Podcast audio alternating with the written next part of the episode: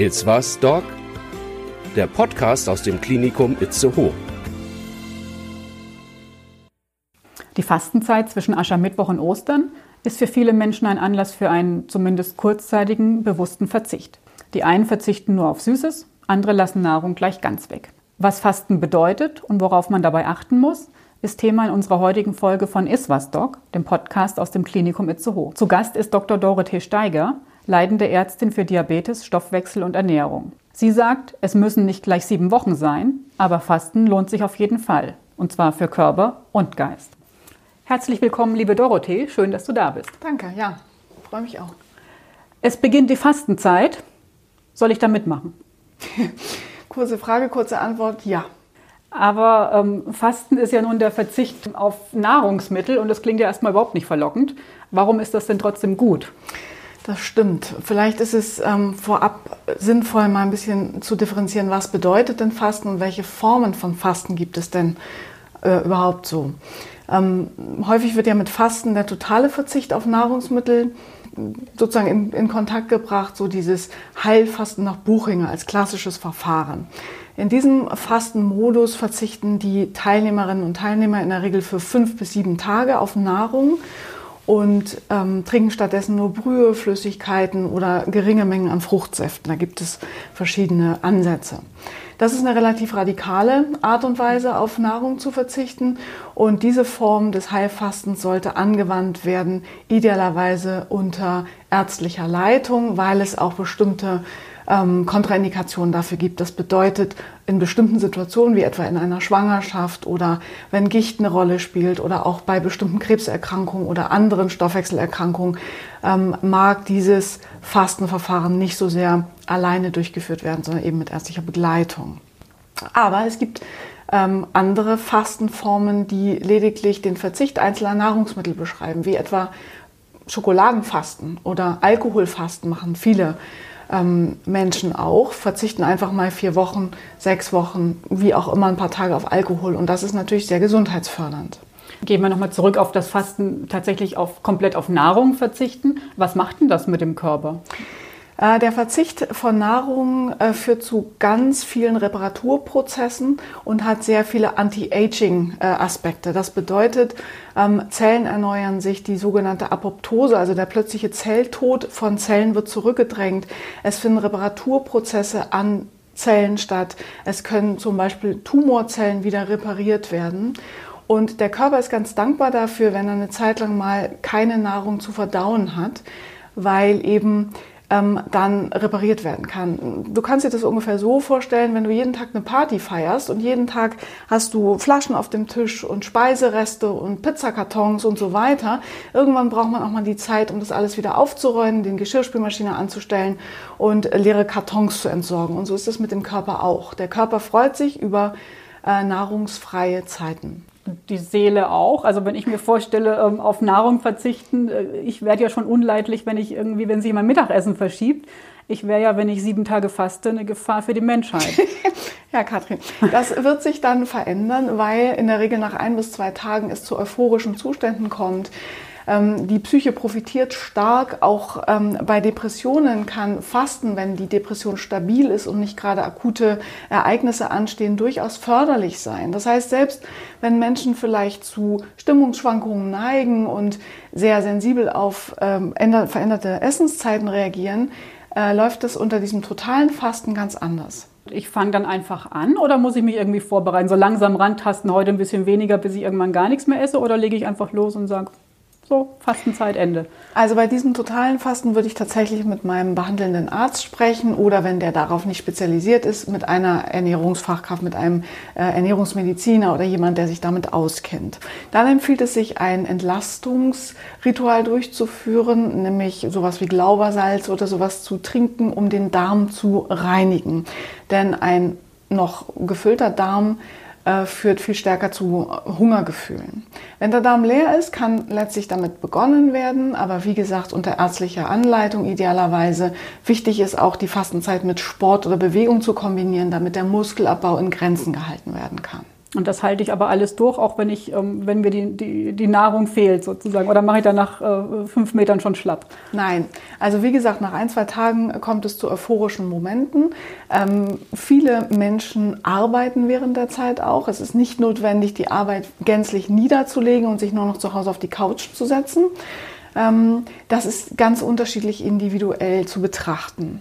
Ich möchte aber an der Stelle auch nochmal ähm, hinweisen darauf, dass es nicht notwendig ist, einen Totalnahrungsverzicht ähm, durchzuführen, wenn es um Anti-Aging-Aspekte und Zellreparaturen geht, sondern auch das sogenannte Intervallfasten, was ja aktuell in aller Munde ist, führt auch zu diesen Effekten. Wie, wie funktioniert das? Genau, das Intervallfasten ist eine wesentlich moderatere Methode. Es gibt verschiedene Formen davon. Menschen können eine gewisse Zeit lang am Tag auf Nahrung verzichten. Sehr beliebt ist die sogenannte 16 äh, zu 8 Methode. Das heißt, 8 Stunden lang wird gegessen, 16 Stunden lang wird gefastet. Und in diesen 8 Stunden ist es natürlich hilfreich, auf eine gesunde, ausgewogene Ernährung zu achten. Prinzipiell gilt hier aber eher das Motto, ess das, was du sonst auch isst oder optimiere die Nahrungsweise noch ein bisschen. Und ähm, jetzt hattest du schon gesagt, Zellerneuerung, Anti-Aging und so. Aber eine Methode zum Abnehmen ist es eher nicht, oder?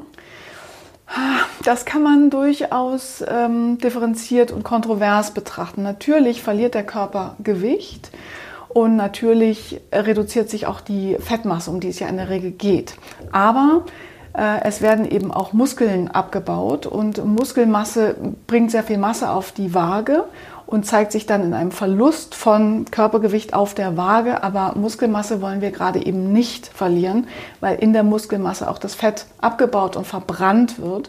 Also ja, es kommt kurzfristig zu einer Gewichtsabnahme, aber um Gewicht zu reduzieren, halte ich Diäten im Allgemeinen und Fasten im Speziellen nicht für die beste Wahl.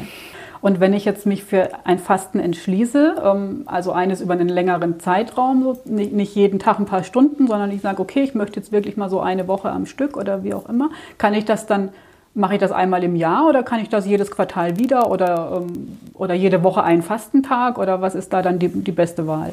Auch da gibt es ganz, ganz viele Wege, die nach Rom führen, ganz viele Möglichkeiten. Klassisch wird dieses totale Fasten einmal im Jahr angewandt. Manche wenden es auch zweimal im Jahr an und äh, in der Regel nicht häufiger. Und wenn ich einen Fastentag äh, beabsichtige, dann ist dieses eher eine Form des Intervallfastens, was einmal pro Woche durchgeführt wird. Also dieses 5 zu 2 oder auch 1 zu 6. Einen Tag in der Woche esse ich ganz wenig, 400 bis 500 Kilokalorien und an den anderen Tagen äh, esse ich normal. Das ist auch etwas, was eher dem Intervallfasten zuzurechnen ist.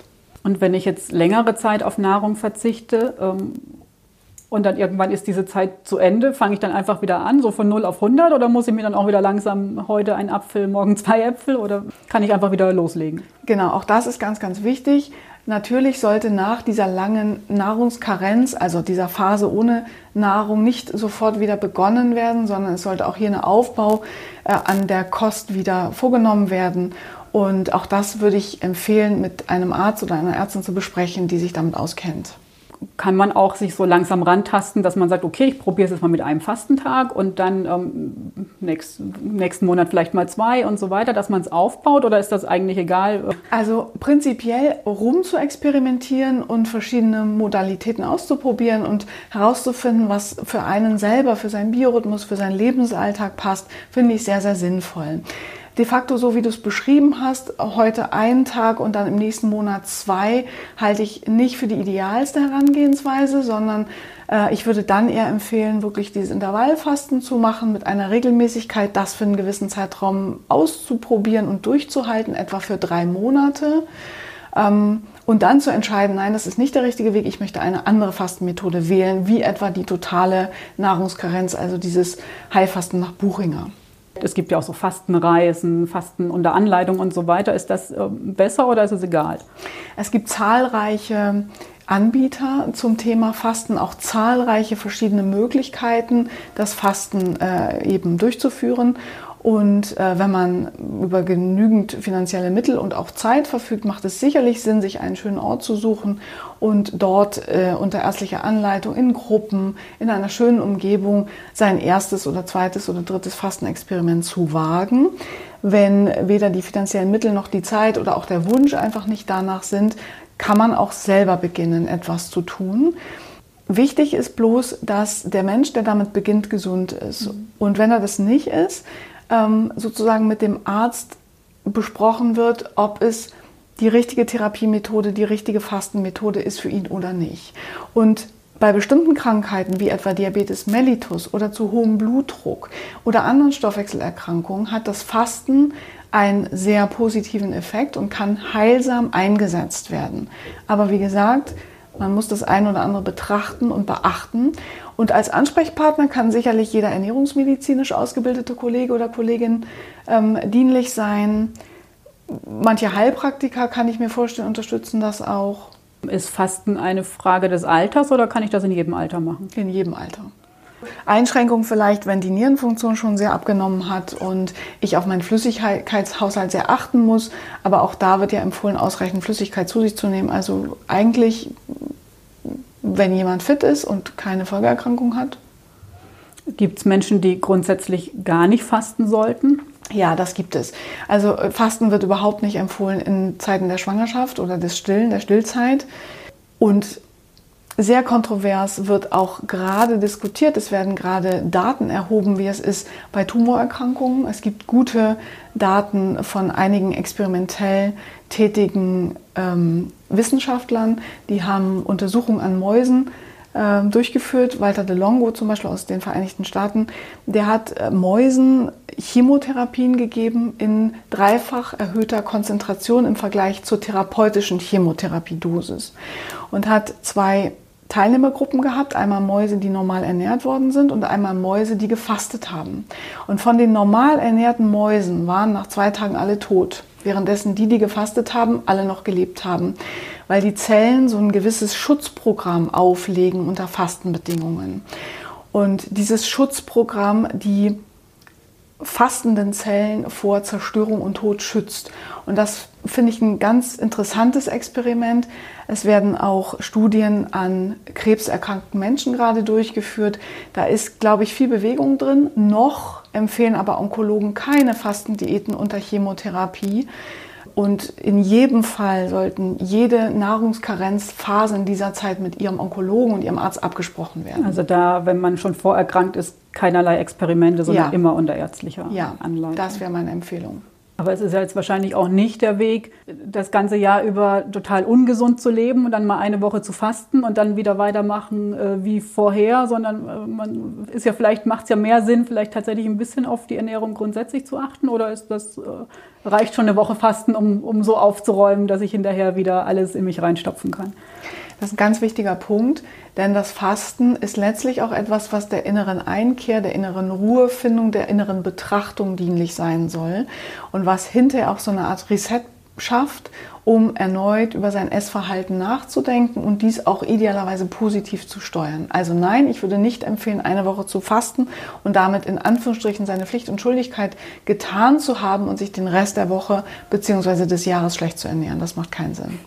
Aber es könnte ja jetzt vielleicht gerade die Fastenzeit, wo grundsätzlich alle vielleicht auf irgendwas verzichten, ein guter Anlass sein, mal sich ranzutasten und mit seiner Ernährung auseinanderzusetzen. Genau, man fühlt sich nicht so alleine, wenn alle auf Schokolade verzichten, dann gelingt es mir auch. Das Thema haben wir auch immer wieder im Team. Wenn alle Schokolade essen, naja, dann macht man halt mit und hat sie da. Aber wenn äh, andere mitmachen, dann ist es viel, viel einfacher, damit zurechtzukommen. Dann sage ich vielen Dank für die Aufklärung, liebe Dorothee. Sehr gerne. Und Sie, liebe Zuhörerinnen und Zuhörer, können ja schon mal überlegen, worauf Sie in den nächsten Wochen gerne verzichten wollen. Und falls die Gedanken dann zu sehr ums Essen kreisen, hören Sie zur Ablenkung doch vielleicht einfach noch eine weitere Folge von Iswas Doc, dem Podcast aus dem Klinikum Itzehoe.